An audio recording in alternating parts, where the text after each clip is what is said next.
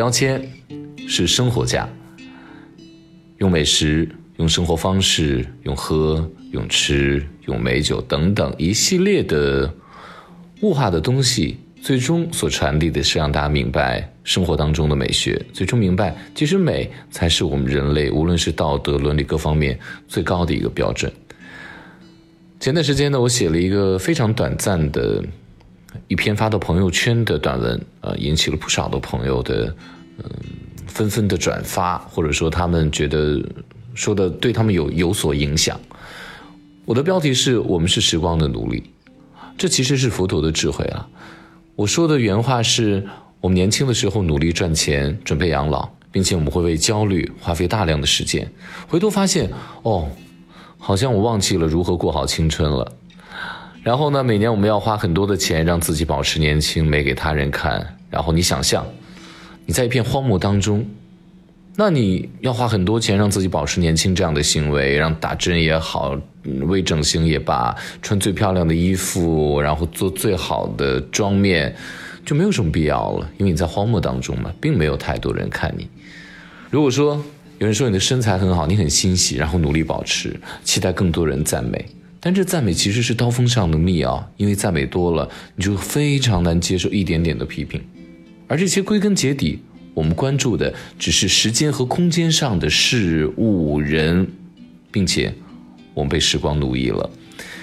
你的世界呢，其实只是宇宙当中的一粒小小的原子，而整个世界在宇宙当中，在洪荒当中，它其实。就像牦牛的毛一样多。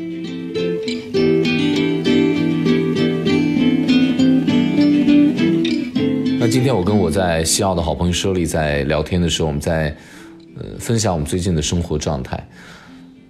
我就提到，其实除了我工作很忙以外，别的事情似乎并没有变得更好，甚至有更糟糕的事情。发生了，于是我们就进行了探讨，大概就罗列为以下这么几个事情吧。我今天又写了一个小小的朋友圈发出去了，我的标题是“不输给时间的办法”，应该是打一个问号，也就是说我要告诉大家用什么样的办法，我们试图不输给时间呢？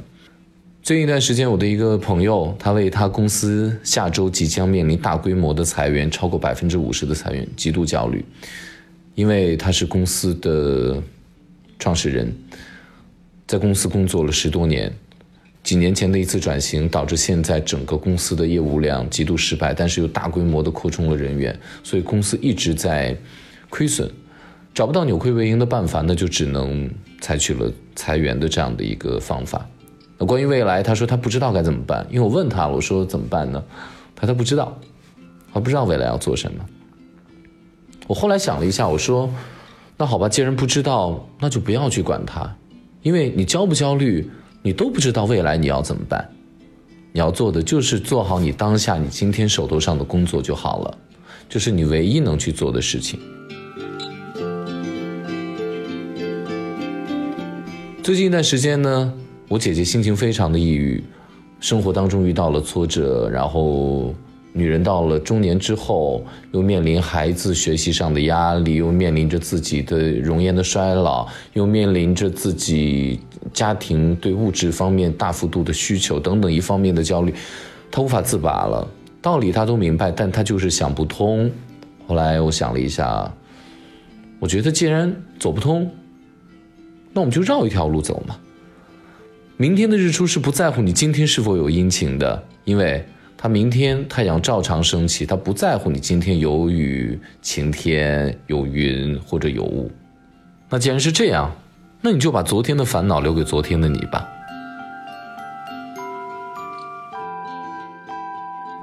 我曾经忙到颈椎病压迫神经住院，没有办法平躺着睡觉。躺下来之后，我睁开眼，房子在转；闭上眼，自己在转，那种感觉，天哪，痛不欲生。后来在那段时间，我的外国邻居敲门说：“哎，我天天看你在电视上教大家怎么样生活，传递生活方式，教大家怎么样去享用美食。But why you walk like a dog？你为什么跟狗一样在工作？哎，他就非常想不通，因为每次他想请我吃饭的时候敲我家的门，我都不在家里面，我都在工作。随后我就离职了。这是后来很长的一段时间，呃，我消失在北京台《美食地图》这个节目当中的原因。当然，现在我又开始逐渐的主持一部分这个节目了，当然没有之前的量那么大。我去滑雪，我的教练告诉我说，要先学会利刃，利刃就是刹车。他说，刹车比加油更加重要。突然间就点醒了我们生活当中太多太多的变故，太多太多的我们认为不如意、不顺畅的东西，实际上就是一次刹车呀。而这种刹车是一种保护机制。你想，我们在开车的时候，开到一百八十迈，突然刹一个车，因为发动机可能太热了，前头有危险了。这个刹车是对车和人的一个保护机制。那你生活当中遇到的一些变故，难道不是在一直加速行进当中的你，对你的一次？保护一次让你的瞬间的制动吗？所以，我们再回到时间的话题啊，就是我们人看似一定会输给时间的，但是我不这么认为。我觉得，如果你享受这个时间了，你去享受它，那这匹时间的野马，它就在你的缰绳之下。感谢各位收听《非吃不可》，我是韩飞。